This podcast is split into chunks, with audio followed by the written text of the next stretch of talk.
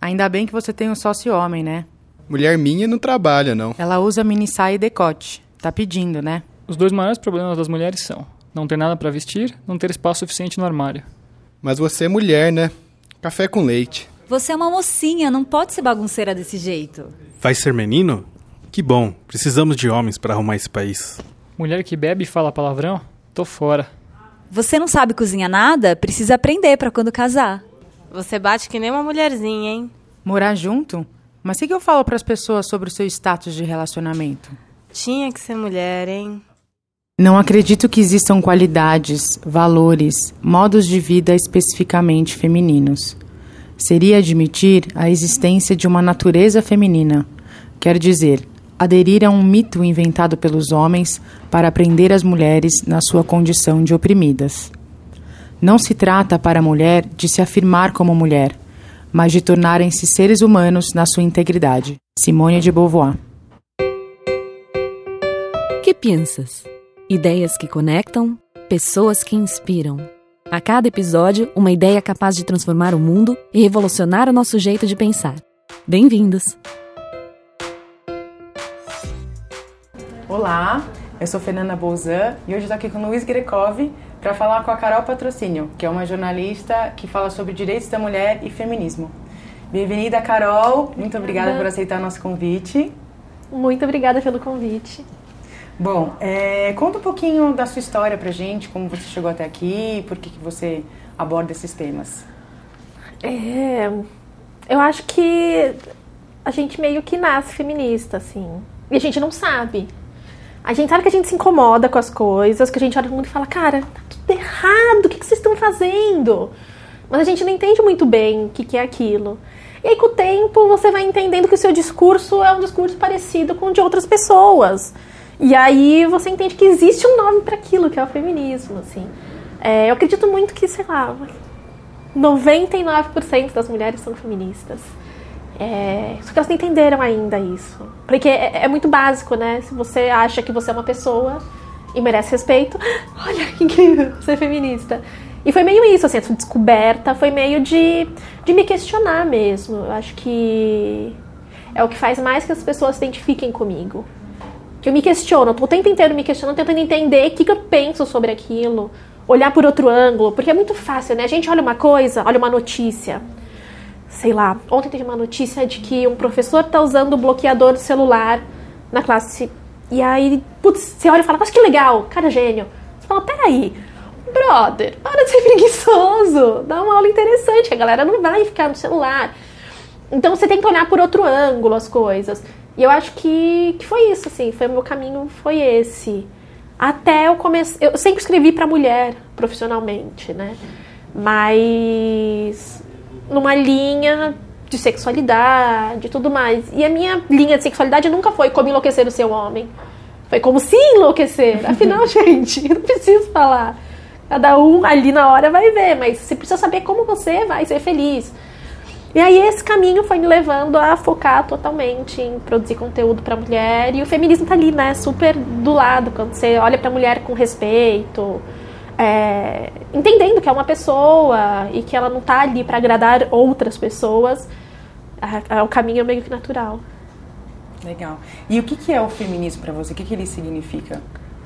O feminismo ele é, ele é uma é um guia eu acho que a gente pode acreditar que é um movimento, que é uma teoria, tem são diversas coisas. O feminismo ele está em diversas frentes, mas eu acho que acima de tudo ele é um guia para entender o mundo mesmo, para você olhar o mundo sempre com ele no seu background, assim. Então é, eu não consigo olhar para nada, mas eu não consigo andar na rua e ver que um cara vai mexer com uma mulher e eu vejo que ela baixa a cabeça e eu não consigo simplesmente seguir em frente. Eu diminuo meu passo e eu tô do lado dela. Porque é isso. É, você começa a, a agir de maneira diferente. E eu acho que o feminismo é isso, é entender que você tem muita força e quando você se une com outras mulheres e com outras pessoas que estão interessadas numa equidade, que é muito importante também, a gente tem que não é igualdade, a gente não uhum. quer ser igual. A gente quer ter as mesmas oportunidades e isso vem de uma coisa histórica. Gente tem que ter todo essa, esse entendimento, né? De por que a mulher lá, desde lá de trás, ela vem sendo minimizada, silenciada tudo mais. Pra você entender hoje como vai chegar essa equidade, colocar um degrauzinho e tudo mais. É... E eu acho que é isso, assim, essa busca por equidade por meio de ações do dia a dia. Tem desde as ações de política pública até você não olhar para a mina que trabalha com você e falar: nossa, essa daí só foi promovida porque é bonita. Cara, não. Não fala isso, é feio. E como é difícil, né, as pessoas não falarem isso. Acho que Sim. é tão intrínseco que, naturalmente, muitas vezes até mulheres soltam comentários que você fala, como? É, é o normal, né? Exato. Não quer dizer que o que é normatizado seja normal. A gente faz essas coisas, mas vamos pensar um pouquinho, né? E são diversas coisas, assim, são é, é olhar para uma mulher mais velha e falar, nossa, tá de decote. Quando eu tava chegando aos 30, eu pensava, nossa, mas será que eu posso usar essa roupa ainda? Aí eu falei, cara, claro que eu posso, usar o que eu quiser, que idiotice, né? Por que eu vou entrar nessa? Sim. Mas a gente entra, que a gente olha pra outra. E acho que é legal também a gente ter muito em mente que quando a gente olha pra alguém e algo incomoda muito, não é no outro que incomoda, é na gente. É algo que a gente tem ali dentro da gente que não tá bem resolvido, a gente não entendeu direito. E feminismo é isso, acho que é olhar pra dentro com um pouco mais de generosidade e levar isso pra fora. Olhar para outras pessoas com essa generosidade e com muito realismo também, né? De entender, cara, tá, tem coisa errada, a gente tem que dar um jeito de arrumar. Acho que é por aí. Você comentou sobre olhar por outro ângulo as coisas, né, e, e contestar muito. E acho que a gente está num momento de muita contestação, não só com relação eh, a direitos da mulher, mas acho que é racismo. Enfim, acho que a gente tem, o que a gente mais tem hoje em dia, principalmente na internet redes sociais, é a discussão, né? Só que o que a gente sente que falta às vezes é o diálogo, né? A gente tem muita discussão, polarização, pessoas brigando dos dois lados. É, na política, por exemplo, você não concorda com o governo, então você é coxinha. Você concorda, acha legal alguma coisa, você já é petista, ou sei lá o que, comunista, qualquer outra coisa. você tem algum rótulo, né? E acho que com o feminismo isso acontece, né? As mulheres muitas vezes tentam se posicionar, falar alguma coisa, e aí ou ela é vitimista, ela é feminazi, é não sei o quê. E talvez tenha um outro lado também de mulheres que eu já vi comentando que homens não podem ser feministas. Então, acho que é uma, ainda é uma discussão que está muito polarizada. Como é que a gente consegue chegar num consenso? Como é que, como é que a gente chega nesse meio termo? Olha, prim- hum, primeira coisa, assim, eu acho que todo mundo pode ser feminista. Porque todo mundo vive nesse mesmo planetinha e a gente tem que conviver. Não tem como a gente pegar e falar, olha, metade dessas pessoas vão ser colocadas em outro planeta, que serão só homenzinhos, aqui serão só mulherzinhas e veremos em paz. Porque não é assim. Sim. É uma coisa de educação, né? E educação no sentido amplo, assim, não é uma educação escola, é uma educação de vida mesmo, de aprender a lidar com as pessoas. E é muito difícil, né, dialogar. A pessoa. Facebook é um negócio, né? Ceifador de almas. Assustador. Total. Porque a pessoa vai lá e aí ela escreve uma coisa como se aquilo fosse uma verdade absoluta. E aí, em vez de quando uma pessoa vem com outro ponto de vista, ela tentar dialogar, tentar tirar algo de bom daquilo, tentar mostrar outro ponto, ela fica brava. Mas, gente, a intenção não era gerar uma discussão. E se você quer gerar uma discussão, você tem que estar preparado para pessoas de opiniões diferentes da sua. E a gente não é ensinado a isso. A gente não é ensinado a argumentar, a gente é ensinado a bater o pé e falar que tá certo. Tem um método, eu não vou lembrar o nome do cara agora, mas que ele dá quatro passos para você conseguir dialogar. Então a primeira coisa é você entender totalmente o que a pessoa está falando. E aí você rebate falando: olha, eu entendi que o que você disse foi isso, isso e isso. Eu concordo. Eu concordo com você nesse e nesse ponto. Mas eu com você eu consegui aprender tais coisas, porém eu discordo nisso, nisso e nisso. Nesse exercício, você é obrigado a encontrar alguma coisa naquele discurso que faça sentido. E todo discurso tem alguma coisa que faça sentido. Gente, se você for pegar o discurso do Bolsonaro, que é a pessoa mais horrível que a gente conhece, Péssimo. você consegue olhar e falar assim, tá, eu entendo que o seu raciocínio seja A mais B igual a C.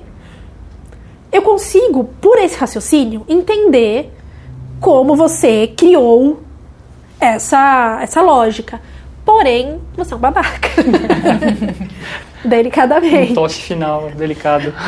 E aí tem isso, sabe? É, De você conseguir tirar algo de bom mesmo. E é um negócio meio poliana. De, ai, vamos ver o lado bom das coisas, sabe? Essa guia da poliana ganhou a muletinha. Putz, mas qual é o lado bom? Eu não preciso usar muleta. Que incrível! E é isso, é meu. Tem alguém lá falando umas besteiras? Para. Lê o que a pessoa está dizendo. Tenta entender que história é essa, porque as pessoas têm histórias diferentes. Exato. A gente tem esse costume, né? De estar todo mundo tem a mesma vida que a gente. Mas você pega uma pessoa que tomou porrada a vida inteira, aí você quer que ela sorria. Ai, não, eu entendo o que vocês estão dizendo. Não, a pessoa não vai agir assim. Ela tá na defensiva, porque o mundo fez ela ficar na defensiva. Então acho que é ser mais generoso mesmo com o outro, assim. Porque essa polarização não faz sentido algum. Exato. Fica nessa briguinha. nada, né? É, futebol, né? Futebol, Exato. ai, nossa, meu time é melhor que o seu time. Ah. A gente vai ficar nessa? Ai, não, meu que é? Não, o seu que é? O meu que é? Aham. E onde vai chegar, sabe? A gente tem que andar. Não vamos ficar aqui, todo mundo parado, olhando pro cara do outro e discutindo igual criança. Não faz sentido. É, falta muito, acho que a gente. Que é a questão da, da empatia, né? Se colocar no lugar do outro, entender qual, qual é o histórico, por que, que ela tem aquela visão e, e que é difícil quebrar, né? Não é você chegando batendo de frente que você vai quebrar aquele. Um cara como o Bolsonaro, você chega batendo de frente com ele, ele vai dar risada na sua cara, vai te cham- chamar de sei lá o quê. É. Hum, Esses comentários esdrúxulos que ele solta por aí, não tem como, né? Você tem que quebrar primeiro as barreiras, entender por que, que veio aquela, aquele comentário. A gente estava conversando sobre isso também sobre, é, com a Elida, sobre o racismo, né? Que ela, a gente até perguntou como é que a gente pode ajudar, né? Como é que... E foi- ela falou muito isso, acho que é se colocar no lugar do outro, né? Esse é o exercício que todo mundo tem que fazer. E é uma coisa tão questão. nova, né? Empatia. Gente, Parece que surgiu agora, né? E não É. Uma palavra ninguém nem sabia o que era. É tipo a palavra do ano, sabe? Aquelas que entram no dicionário. Ninguém sabia o que era, ninguém entendia muito bem, mas como assim me colocar no lugar do outro? Como eu faço isso? E é tão simples, né? Fala, pô, se fosse eu ali. E, gente, faço esse, faço esse exercício diariamente com os meus filhos. Faço isso com meu filho de 5 anos. Sim. Então, gente, dá pra fazer. Não parar de ser preguiçoso, né? É verdade.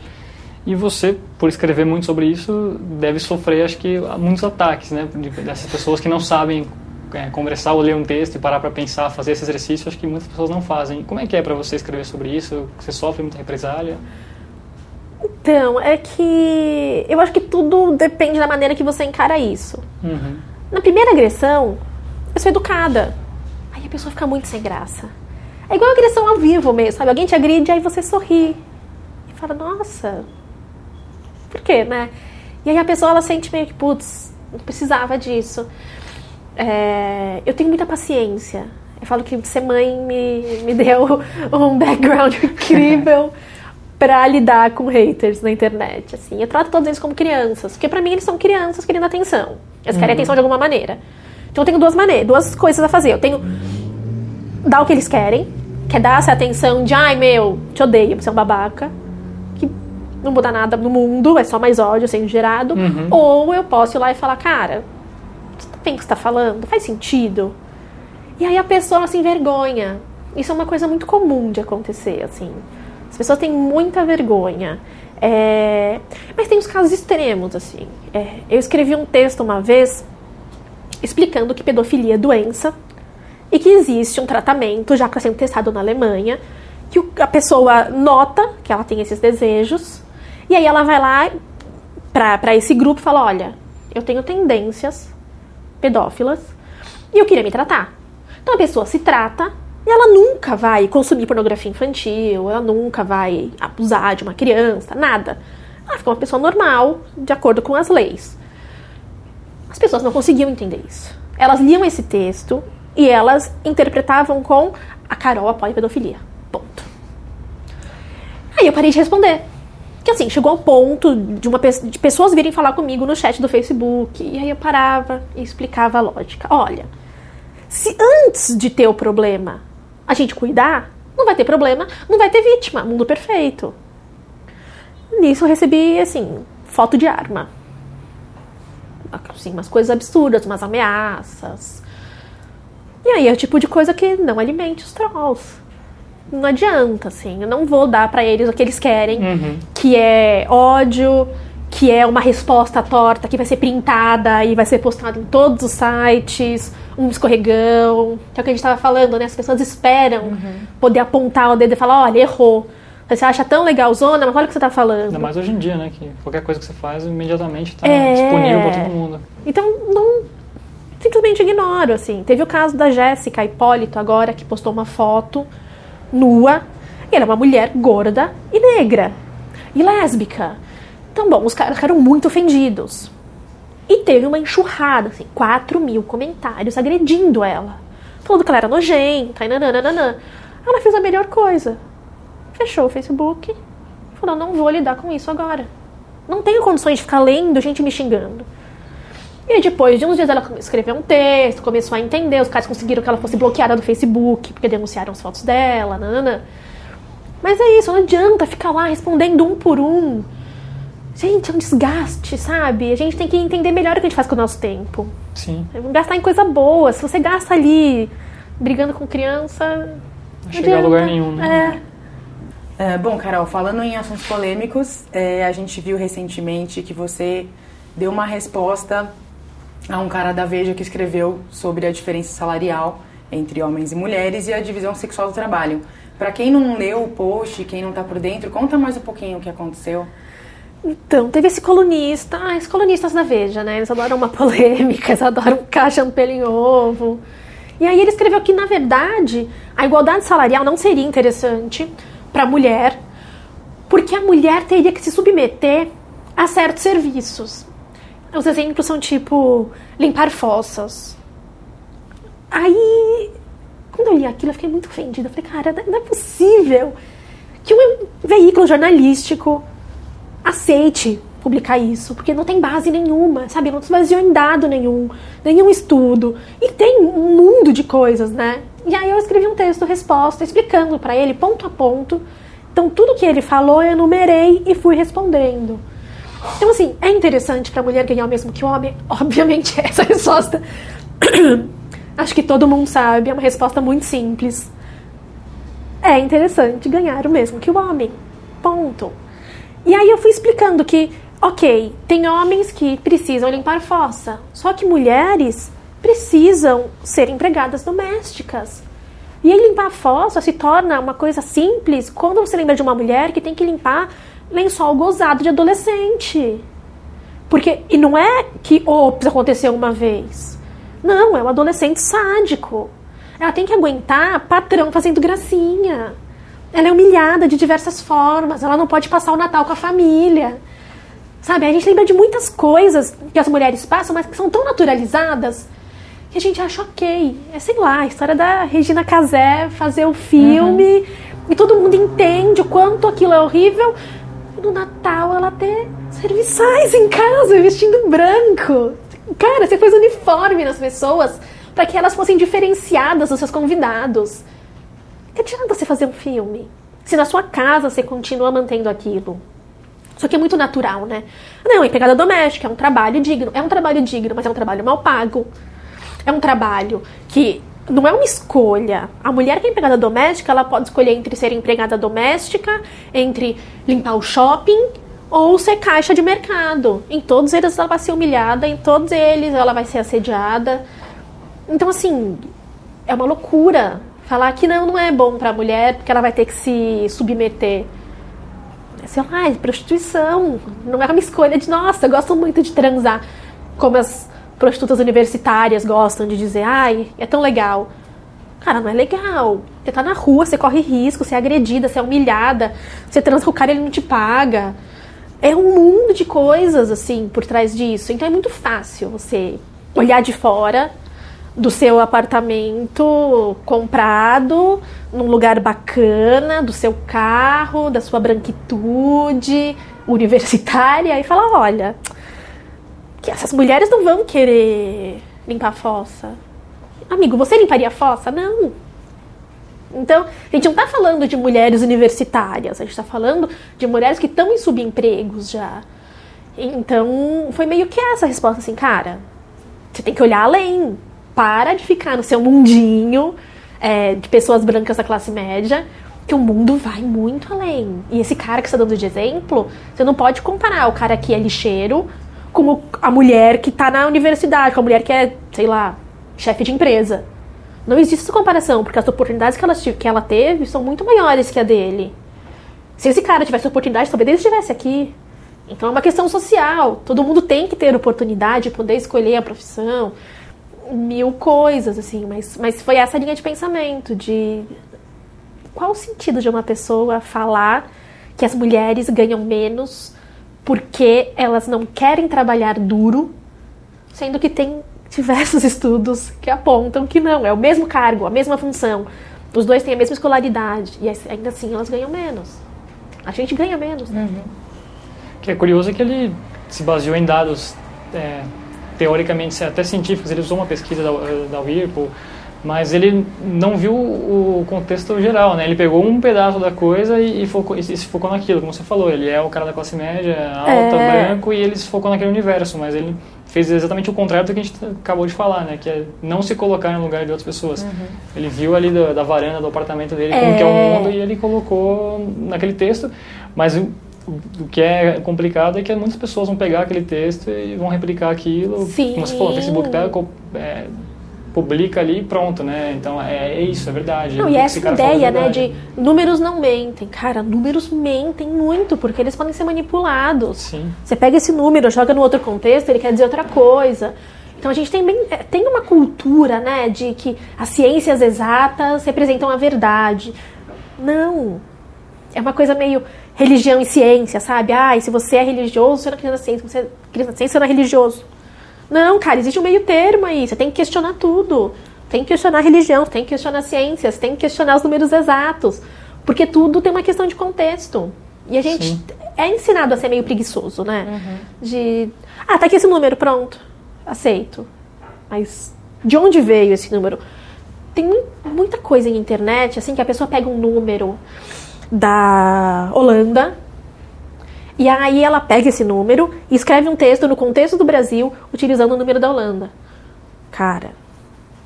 São contextos é completamente diferentes. Né? comparar assim, por tantos motivos. Mas ninguém pensa, na hora que você lê aquilo, faz sentido. Você fala, cara, que legal, faz sentido. Cara, não, não faz sentido. Aí você para, para. Espera passar essa endorfina do alguém me entende. Uhum. E aí, olha, ah, tá, esses números não fazem sentido, porque a Holanda é um país minúsculo, gente. Dá pra comparar, sei lá, Holanda com São Paulo mas não com o Brasil. Sim.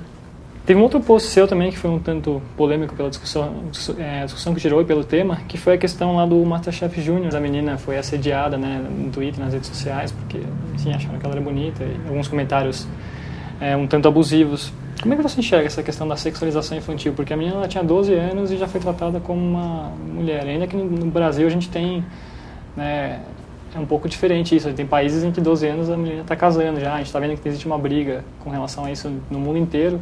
Mas como é que você enxerga essa questão da sexualização infantil? Eu acho que tem dois lados assim. A gente tem o lado de que as mulheres adultas elas são incentivadas a parecer muito jovens, seja pela aparência, seja sexualmente a depilação. A depilação de tirar todos os pelos é um negócio bizarro. Gente, aquilo é uma vagina de criança. É, as plásticas. Tem uma plástica que chama ninfoplastia. Gente, sério, como alguém permitiu ter uma plástica que deixa a sua vagina com uma cara de vagininha de criança? É bizarro, é uma loucura, assim. Então tem isso, assim, tem, tem todas essas questões da mulher adulta ser levada a parecer mais nova. E aí você pega, sei lá, uma revista de moda. Aí você pega quem tá posando ali, são meninas de 15, 16 anos, elas estão posando como adultas. Então, quando você, com 20 e poucos, 30, olha aquela foto e fala, cara, que pele boa! Nossa, essa menina, olha que bonita! E a sua cabeça não faz a ligação de ela é uma adolescente, por isso ela tem essa juve... é tão jovem, tem essa vivacidade, a pele brilha. É porque ela realmente está na flor da idade. E aí o nosso cérebro não faz essa ligação. E para homens e mulheres. Então, uhum. para um cara que passa na rua e vê um outdoor de calcinha, que tem uma menina muito nova, ou uma menina que tem 18 anos, mas parece ter 12, a cabeça dele também não computa que ela tem 12. E quando ele vê uma menina de 12, que é uma criança, mas ela tem a mesma aparência que a mulher. Como o cara vai entender tudo isso? É uma coisa social, assim, é construído. E aí soma-se a isso a ideia de que a mulher nasceu para servir. Se a mulher é bonita, ela tá pronta para casar. A menina cozinhava, né? Aí os caras piram, ai, sabe essa ideia, né? Você cozinha bem, tá pronta pra casar. Gente, não, tô pronta pra ser chefe, abrir um restaurante. pra ganhar um programa de TV. não pra casar com 12 anos. E aí os comentários foram bizarros. bizarros, assim. Teve um comentário que falava assim: Nossa, olha essa menina cozinhando, que vagabunda. Mas peraí, calma. Tô conseguindo, vamos lá. Quem que eu perdi no esse meio, né? Quem cozinha é vagabunda, ela tá cozinhando pelada, ela tá, sei lá, chupando um aipo. O que tá rolando nesse programa? Eu nem. Eu não tinha assistido o programa. No dia seguinte eu entrei no Twitter e vi aquilo. Falei, cara, aconteceu alguma coisa errada. Aí eu fui dar um Google pra ver quem era a menina. Ah, explicou, né? A menina é o padrão da mulher perfeita. Uma menina loira, branca, de olho claro, magra, é, delicadinha. É o imaginário que é construído da mulher perfeita. Só que ela tem 12 anos. E as pessoas não notam quão bizarro é isso. Depois do texto, os caras que tweetaram aquilo, alguns vieram conversar comigo. Me pedir desculpa. Falei, primeira coisa, desculpa tem que ser pra ela. É pra mim. É a vida de outra pessoa que vocês estão cagando. E explicar que pra eles era só uma brincadeira. Teve um que, inclusive, me explicou que crush pra ele não era uma coisa assim de uma pessoa que você queria ficar. Amigo, crush é tipo paixonite em português. Você não entendeu o conceito da coisa. Então você não pode estar apaixonado por uma menina de 12 anos. É muito bizarro isso. Só que aí quando a gente. A gente que é mulher, a gente olha pra isso com um olhar muito diferente. Porque quando a gente tinha 12 anos e a gente andava na rua, a gente ouvia essas coisas. E a gente sabe que isso é um negócio tão naturalizado. E quando a gente aponta isso, as pessoas ficam chocadas. Mas peraí, você tá chocado mesmo? Porque isso acontece com todas as meninas do país. Tem meninas dessa idade que têm a virgindade leiloada na Amazônia. Na periferia de São Paulo, tem menina que se prostitui com essa idade e por ser virgem. Tem menina que é mãe. É, tem menina casada no Nordeste. Então tem uma coisa muito grande, assim. Então tem um lado incrível da comoção, que é vamos falar sobre um assunto que é muito importante. Vamos entender a cultura do estupro, vamos entender diversas coisas. Que tem essa ideia, né, de que se a mulher é bonita, ela serve para sexo, querendo ela ou não. Então tem diversos pontos aí. Mas tem esse outro lado também de gente. A gente só vai se incomodar quando for uma menina loirinha na TV? Ou a gente vai também se incomodar com a menina negra na periferia que está sendo abusada pelo padrasto? A gente vai se incomodar com outras coisas? E foi um texto que abriu muitas portas para muitas, muitas discussões, assim. Eu achei que foi bem interessante. De famosos entrando na discussão, que é muito bacana. A Pete retweetou o texto e fez. Nossa, foi uma coisa assustadora, assim. Até hoje tem gente que retweeta de vez em quando o texto. Porque é importante ter essa discussão, mas é importante a gente também abrir essa discussão um pouco mais e entender outras coisas Uhum. que estão nesse meio. É, E aí teve a campanha do primeiro assédio, né? Que foi ao mesmo tempo, que foi muito interessante. Foi muito bacana. Vencer muitas, muitas, muitas, milhares, centenas de milhares de mulheres contando essa primeira experiência de ser vista como mulher, como uma mulher teoricamente num período reprodutivo, quando você não tem nem noção do que é isso, assim. É... Eu até estava contando para algumas pessoas que quando eu tinha uns 10, 12 anos, é, eu tinha um shorts que eu me sentia gostosa com ele. Não, eu não me sentia bonita, eu me sentia gostosa. E a gente tem a sexualidade. A sexualidade é inerente, gente. Criança, bebezinho, mexe no pipizinho. Menininha, mexe na vagina. Normal. É a sexualidade da criança, não do adulto. Então eu me sentia gostosa para mim, eu com meus, meus 12 anos. Eu me olhava no espelho e gostava do que via. E um dia eu tava brincando no prédio, com esses shorts, e um menino mais velho, que morava na porta da frente. é, eu tava descendo uma rampa, assim, que era um lugar de passagem, então nunca tinha gente. E ele veio atrás de mim e ele colocou a mão no meio das minhas pernas, por trás, assim, e trouxe a mão até a minha bunda. E na hora eu travei. Travei, voltei pra casa. E ali eu entendi que não me era permitido me sentir gostosa. Eu podia me sentir bonita. Gostosa não, porque quando eu me sentia gostosa, eu era culpada porque outras pessoas agissem assim comigo. E aí, durante anos, tive uma adolescência de me vestir de maneira não provocativa, porque eu achava que eu estava causando aquilo. E a gente pensa, cara, quantas meninas deixam de se vestir de maneira feminina? Quantas meninas deixam de usar uma saia porque elas acham que, putz, se eu tô usando saia, eu vou ser agredida e eu tô dizendo ok para isso, assim que eu colocar a saia. Então tem muita coisa, assim, é um assunto que dá pra gente passar horas conversando e entendendo. E, e é muito comum, né, para as mulheres. Só que a gente nunca conta isso uma para outra. Porque é vergonhoso. Porque a gente sente que é. O que, que, que eu fiz? Porque eu fui a escolhida para acontecer isso. E aí, no meu caso, esse mesmo menino, um dia ele e os amigos levaram duas meninas da minha idade para um salão de jogos do prédio. E o que ninguém sabe o que aconteceu, a gente sabe que achou aquilo muito estranho. E resolvemos ligar para o pai de uma das meninas. Interfonamos, se está acontecendo isso, isso, isso, a gente tá achando estranho. Ele desceu e a menina saiu de blusa aberta. Então, assim, era um menino de 18 anos. Primeiro, ele não tinha que estar tá brincando com as crianças no prédio. Segundo, ele não tinha que estar tá, é, invadindo o corpo de ninguém. Só que isso nunca foi falado para ele. Sempre foi aplaudido. O pai dele sempre achou muito bonito ele ser garanhão. Mesmo com as meninas de 12 anos. Uhum. Então aí a gente começa. Aí, só que até eu fazer esse link de que o que aconteceu comigo, o que aconteceu com elas, foi o mesmo menino, nós somos várias meninas. Será que o problema não é ele? Gente, demorou, sei lá, 15 anos até eu conseguir entender. Porque a gente não sentou todas e conversou, olha, aconteceu isso comigo, o pico foi daquele jeito. Sei lá, eu sinto que pela primeira vez foi esse caso do Masterchef que fez com que a gente parasse, olhasse uma pra outra e falasse, puta, a gente tá na merda, todas juntas. Então vamos mudar, uhum. tem que dar um jeito. E eu acho que, que as discussões estão acontecendo, estão aumentando. Se está mudando, a gente ainda não tem como medir, não tem como saber. Mas eu acho que as meninas estão mais fortes. Então, acaba nem sendo uma coisa de será que os caras vão respeitar? Mas é, as meninas vão saber que elas não são culpadas e vão dar porrada nesses caras.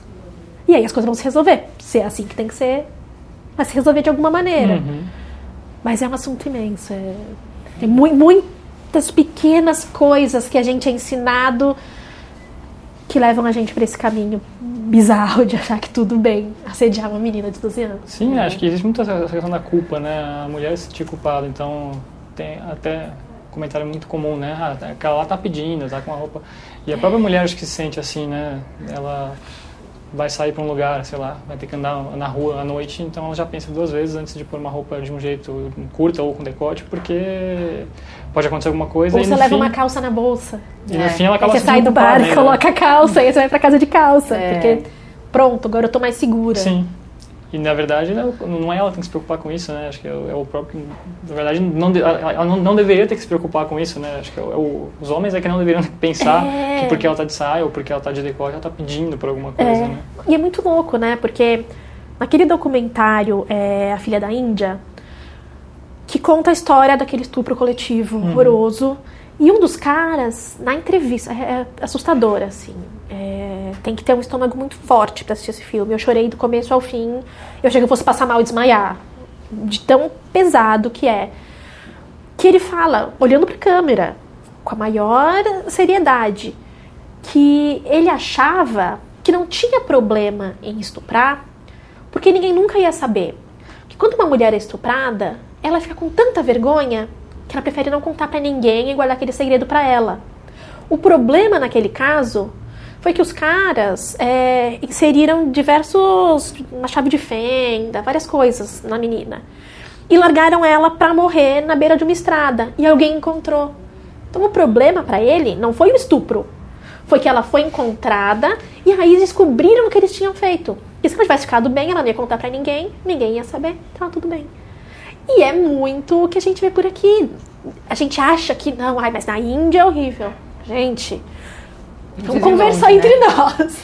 Porque é assim, você fica com vergonha de falar para outra pessoa que você foi naquela festa, e aí você saiu com aquele cara, e ele resolveu te comer sem camisinha. Você falou não, e ele comeu do mesmo jeito. Tem um nome para isso, é estupro. A gente não fala isso. E é importante a gente falar uma pra outra. Miga, se aconteceu tem nome. Tô do teu lado, vou te ajudar, a gente tá junto. Mas esse cara é um babaca e a gente tem que avisar outras mulheres. E essa história do primeiro assédio e do meu amigo secreto fizeram que, que, com que muitas mulheres se falassem. Um, teve um movimento incrível de ex-namoradas entrando em contato com as atuais, falando, vamos tomar um café, eu preciso te contar umas coisas. E aí a atual olhando e falando, cara, faz muito sentido isso que você tá falando. A atual não tinha chegado ainda no momento do abuso, mas ela já sentia que estava caminhando para isso. Então é um negócio incrível, né? Essa movimentação de não, a gente não vai mais se sentir culpada, uhum. a gente não vai mais ter vergonha. Uhum. A gente vai falar, e aí quando fala as coisas mudam, né? Eu queria aproveitar que você está falando dessas campanhas, né? É, que encorajam as mulheres a, a contar essas histórias que muitas vezes são horríveis, né? É, a gente tem um exemplo agora também de uma campanha do Carnaval, que é, que é o Catraca Livre, que está promovendo, que é o Carnaval, é, meu primeiro, não, desculpa, Carnaval Sem Assédio, uhum. Que eles querem mostrar que, que assédio é assédio em qualquer época do ano, independente de ser Carnaval, folia, farra. O é, que, que você acha desse tipo de ação? Você acha que adianta, que resolve, que essa união vai fazer as coisas mudarem, é um primeiro passo? O que, que você pensa? Eu acho que elas elas têm uma importância quantitativa. Porque a gente acha que é um caso isolado. Então o cara acha que, ai meu, aquela menina tá reclamando porque, ai, tava de mau humor. Mas aí quando ele vê, sei lá, um milhão de mulheres comentaram que aconteceu isso e isso com elas no carnaval e elas não gostaram, aí ele fala, putz, acho que elas não gostam, né, pô? a amostragem ficou gigante. não é possível você achar que, ah, não, eu não sei do que eu tô falando. Então, acho que tem essa importância dessa quantidade, assim, dessa amostragem gigante, para as pessoas entenderem que é um problema muito grande, é, para as mulheres entenderem que elas não são as únicas. Essa coisa de ser a única é muito louca, né? Porque isso é usado contra a gente de diversas formas. A gente é a única porque a gente é diferente das nossas amigas, então o cara mais velho se interessa por nós. Tipo, por que a gente seria diferente? A gente é igual. Só esse cara que é um babá, que tá querendo abusar da gente. A gente é diferente das outras, que nós somos as únicas que não gostam certas coisas. Ai, mas você é a única que não transa sem camisinha. Nossa, só com você que eu não consegui comer o cu. Gente, não. Você não é a única. Tem um monte de mina que não faz essas coisas. Aliás, a maioria. Você não tem obrigação. E a gente é a única que se incomoda com cantada, a gente é a única que não gosta de ser puxada pelo cabelo, a única que no carnaval tá lá pra dançar e não pra pegar todo mundo. E aí, quando tem esse tipo de, de ação, a gente entende que a gente não é a única. Todo mundo passou por isso e caiu nessa mesma historinha de, ah, mas só você que não. Então, é, é muito importante, é muito importante também é, para definir limites, assim. Porque eu acho que existe um lance muito difícil para os caras, pros caras, que eles são ensinados algumas coisas bizarras. Ninguém ensina pro cara como ele deve conversar com uma garota que ele está interessado. Joga o cara na floresta e fala, corre! Vai! Salve quem puder. Exatamente, é tipo, rito de passagem da tribo. Vai, as abelhas vão picar seu corpo inteiro, você tem que sobreviver. E aí o cara tá lá no meio quem é o único cara que estende a mão para esse moleque? O tio babaca. Invariavelmente, é o tio babaca ele tem tempo livre e ele adora mostrar que ele é da hora. Porque ele é babaca e ninguém acha ele da hora. A única pessoa que vai achar ele da hora é o sobrinho, criança. E aí esse tio babaca vai lá e te ensina que você tem que puxar a menina, que você pode puxar o cabelo dela na balada, pode pegá-la pela cintura, ensina que mulher que sai à noite é porque tá querendo. Então, assim, Ninguém falou nada. A única pessoa que falou, falou um monte de abobrinha. O que, que essa, esse moleque vai achar? Que é isso? Então é muito importante que a gente fale, olha, os limites são esses. Você não pode pegar no cabelo de uma pessoa, nem de uma menina, nem de um cara, nem de um cachorro. Não pode, é feio. Você está invadindo o espaço da outra pessoa. E, e, aí tem as coisas do brasileiro, né? A gente acha que é ok abraçar alguém, pôr a mão na barriga da grávida. E aí você vai para fora do Brasil e fala assim, ai gente, é um absurdo, os americanos. Você não pode nem fazer um carinho no rosto do neném. Nem pegar na mãozinha dele, cara, você tá com a mão suja. Você não pode pegar na mãozinha do neném, você tem que pegar no pezinho. É o máximo. Sabe? E a gente não tem muitos limites definidos. A gente acha que tudo tá tudo bem, pode abraçar, pode pegar, pode falar. É, tudo é engraçado. Ah, não, mas a gente é assim, brasileiro. Não, a gente não é assim. A gente não quer mais ser assim, tá, tá incomodando um monte de gente. Uhum. Então é bom ter essa campanha. Ela é muito ilustrativa, né? Isso aqui é assédio. Isso é legal? Isso não é legal. Olha só, tem uma maneira legal de fazer isso. Tem uma maneira legal de chegar na menina. Tem uma maneira legal de você elogiar. Tem uma maneira legal de mil coisas. Mas faz do jeito certo. Do jeito errado você vira um assediador, um criminoso. Do jeito certo, você vira um cara gente boa. Não é isso que você quer ser? Acho que todo mundo. Mesmo os caras babacas, eles querem ser cara gente boa. Eles querem parecer cara gente boa, apesar de ser babacas. Então acho que é, é importante ter essa padronização, sabe? É tipo um, um manual dos e don'ts, assim, quase uma etiqueta à mesa. Que a gente precisa muito. E a gente precisa é, gastar mais tempo educando nossos meninos. A gente precisa muito. E, e a mãe, e o pai, e, e afastar o tio babaca. Falar, meu, não escuta o que esse cara fala, ele é um babaca. E ser sincero, assim, não, isso não tá legal. É... Porque não adianta. Enquanto a gente não explicar pros meninos, enquanto eles estão crescendo, que eles não são melhores que as meninas. E aí isso entra várias coisas, assim, entra a história de é, para de ser uma menininha, vira homem, chorar é coisa de menina, perdeu pra uma menina. Tudo isso tem que parar de existir Sim. pro menino entender que ele é igual uma menina, eles estão no mesmo patamar. E aí as coisas começam a mudar, as relações começam a mudar com toda essa educação. Enquanto a gente continuar jogando esse moleque na floresta, não vai ter bom resultado. É, e a gente, é, eu acho que inclusive o movimento feminista tem uma responsabilidade muito grande com isso. É muito mais gostoso empoderar outra mulher. Nossa, é maravilhoso, porque aí vocês duas vocês se olham e vocês se identificam, e vocês se abraçam e é gostoso, vocês choram juntas e vocês entendem o mundo, a gente tem a mesma visão. Mas e aí? É, mudar o mundo não é confortável, não é gostoso. Você não vai estar sentada comendo pipoca e o mundo tá mudando e você aplaude, ai que legal, o mundo tá mudando. Não, é trabalho árduo, é suar, é cansar, repetir mil vezes a mesma coisa. E tem que ter as pessoas que vão ter essa paciência de fazer essa transformação pro outro lado também, de ensinar os caras, porque a gente precisa disso, a gente precisa mostrar tutoriais mesmo, de pode, não pode, o certo e errado, por que, que é certo, por que, que é errado, e passo a passo. Você tocou num ponto que é a questão da educação, que acho que é a base para qualquer mudança, né? E você falou coisas que são muito reais, né? Você é mãe, eu também tenho filho, e a gente sente na pele esse tipo de coisa, né? É, a gente, claro que a gente tenta se- seguir por um caminho, mas a gente vê que as interferências externas, elas existem e a gente tenta, né? Para um lado, para o outro. E...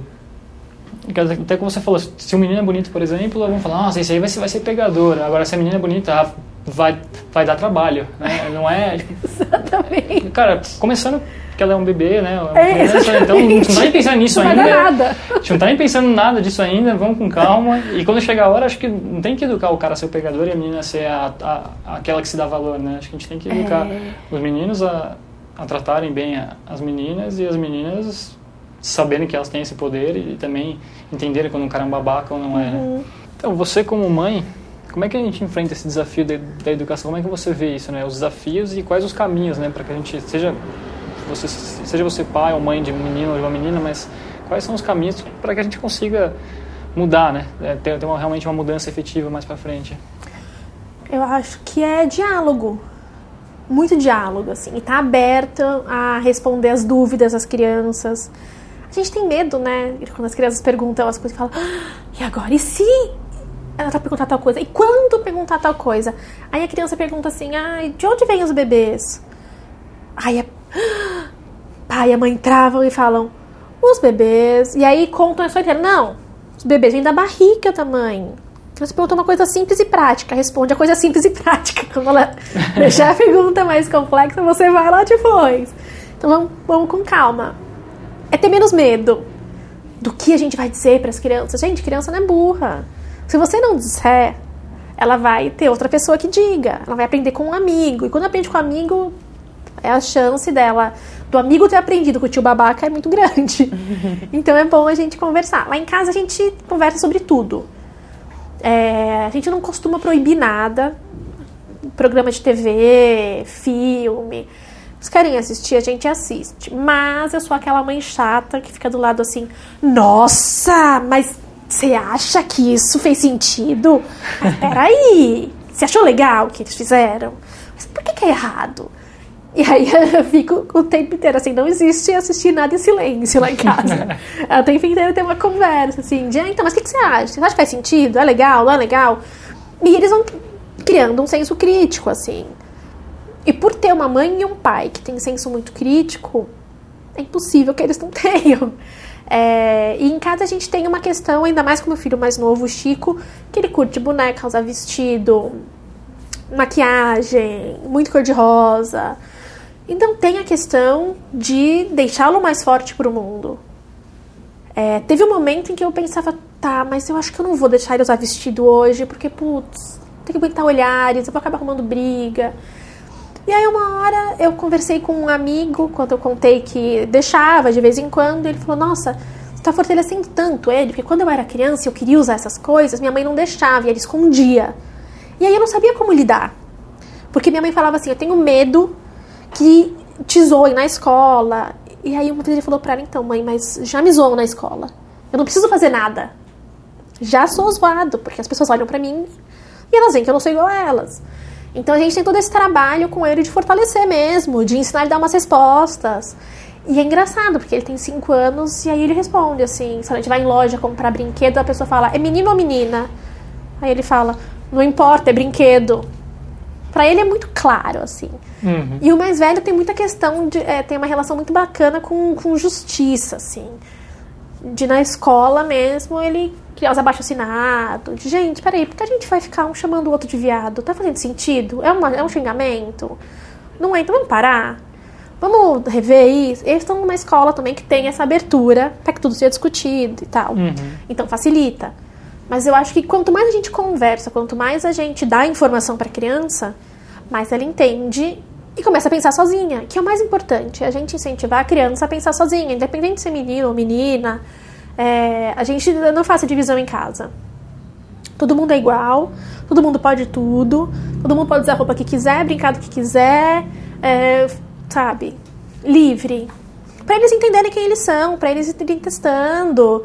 E, e gostar de rosa não tem nada a ver com sexualidade, e a sexualidade não tem a ver com caráter. É, mil coisas, assim, mas eu acho que o mais importante de tudo é conversar, sem medo falar as coisas, a criança consegue entender. É, eles são muito esponja, né? Eles Totalmente. veem coisas que a gente não vê, as coisas mais delicadinhas, aquela nuance bem pequenininha que você fala, não, ninguém notou que eu dei uma tremidinha no olho quando eu falei isso. A criança nota. Eles sabem todos os nossos pontos fracos, eles sabem tudo. Então não adianta a gente ficar tentando fingir, tentando romantizar as coisas, é, encontrar caminhos. Não, é conversar com a criança numa linguagem que ela entenda, é claro, né? Uhum. Você não uhum. pode sentar com a criança e vir com blá blá blá filosófico, que aí a criança vai dormir. E a gente também.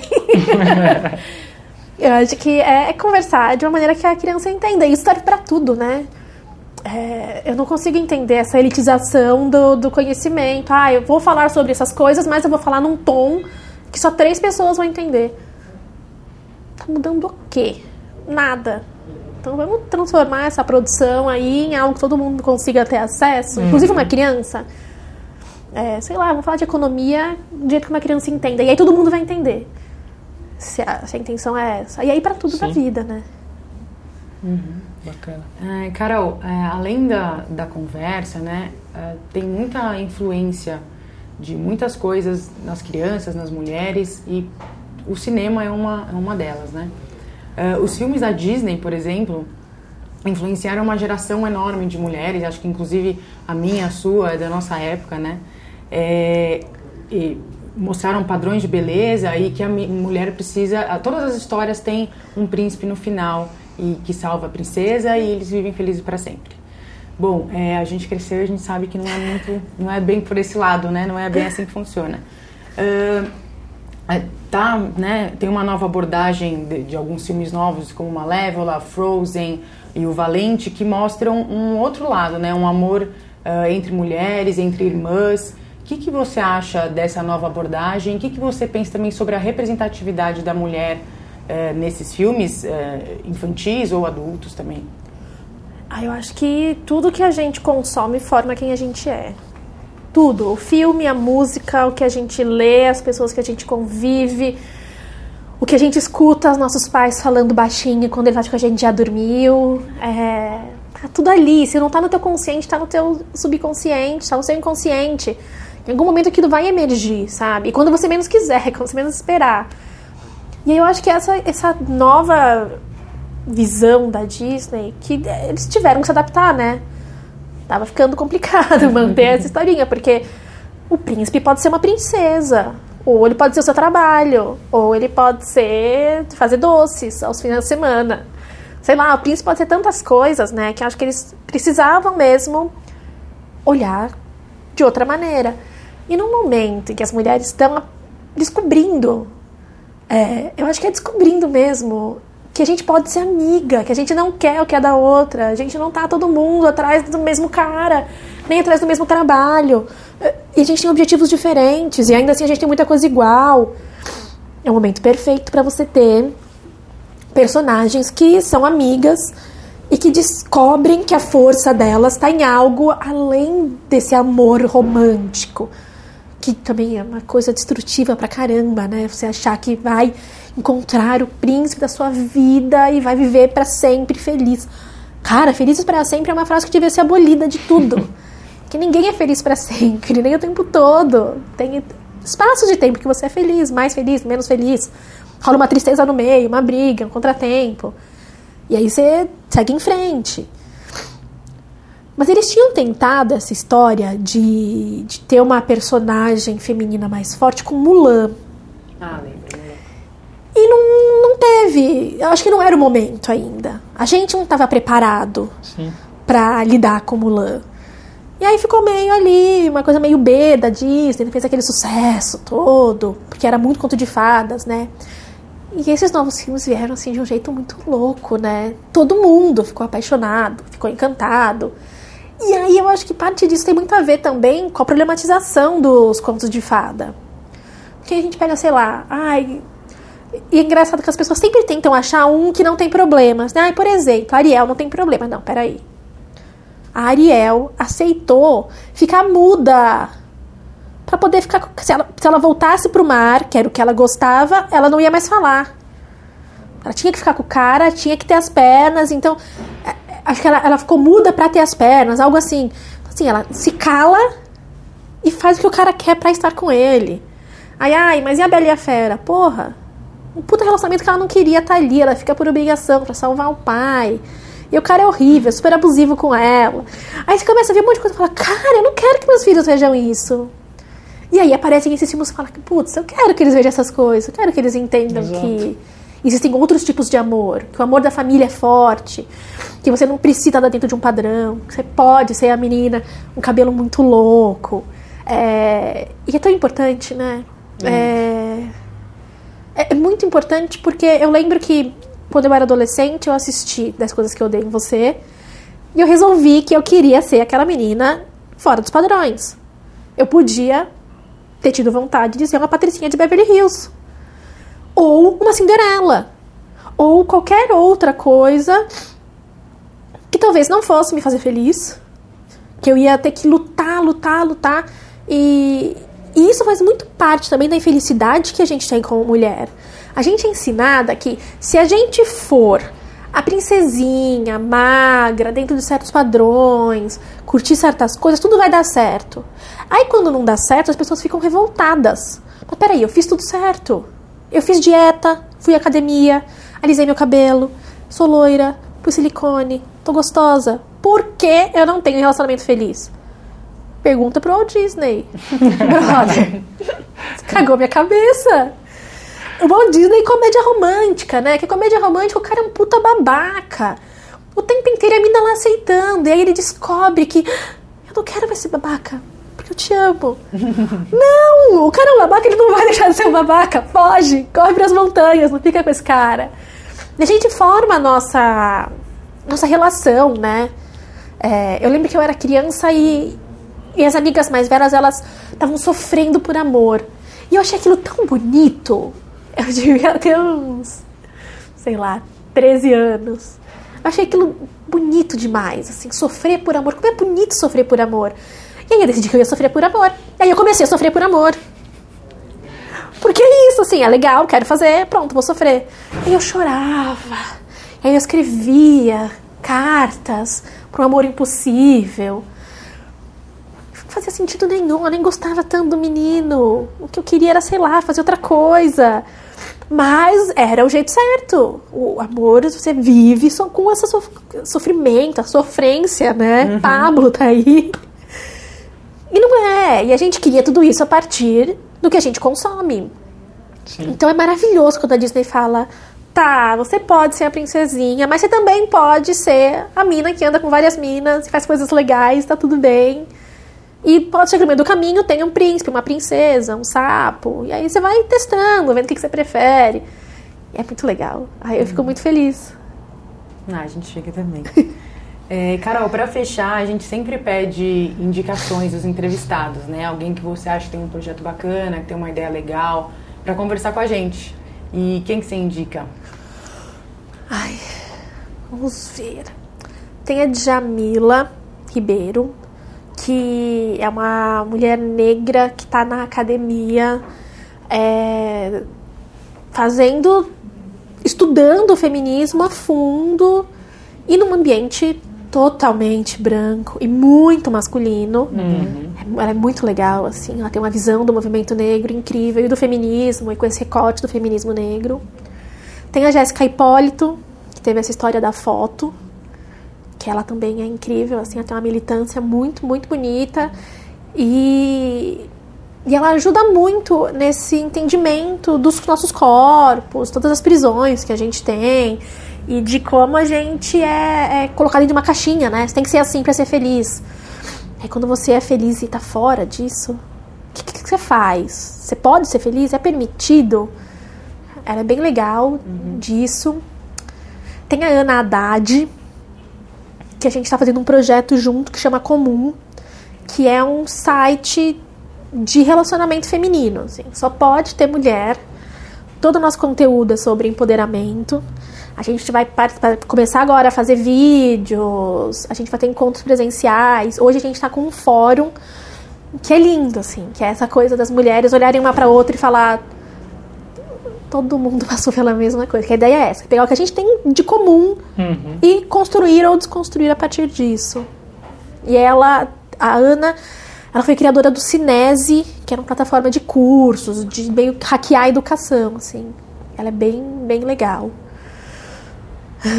Eu acho que é isso, gente. Ah, tá ah e acho que tem a Clara, a Clara Verbuck, que é escritora incrível, tá no feminismo desde sempre.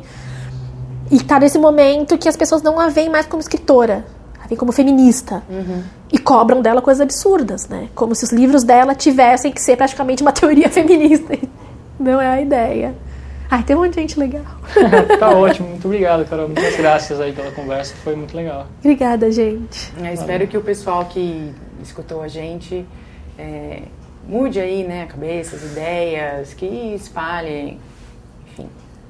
Vamos se unir aí para mudar. Sim, sim. Todo mundo que quiser conversar sobre, dentro do meu Facebook, facebook.com.br carol.patrocínio e é trocar ideia, assim, é lá que rolam os debates, as conversas e, e tentar desconstruir mesmo, tentar trocar para entender onde a gente está. Acho que é isso, assim, é um trabalhinho de formiguinha Sim.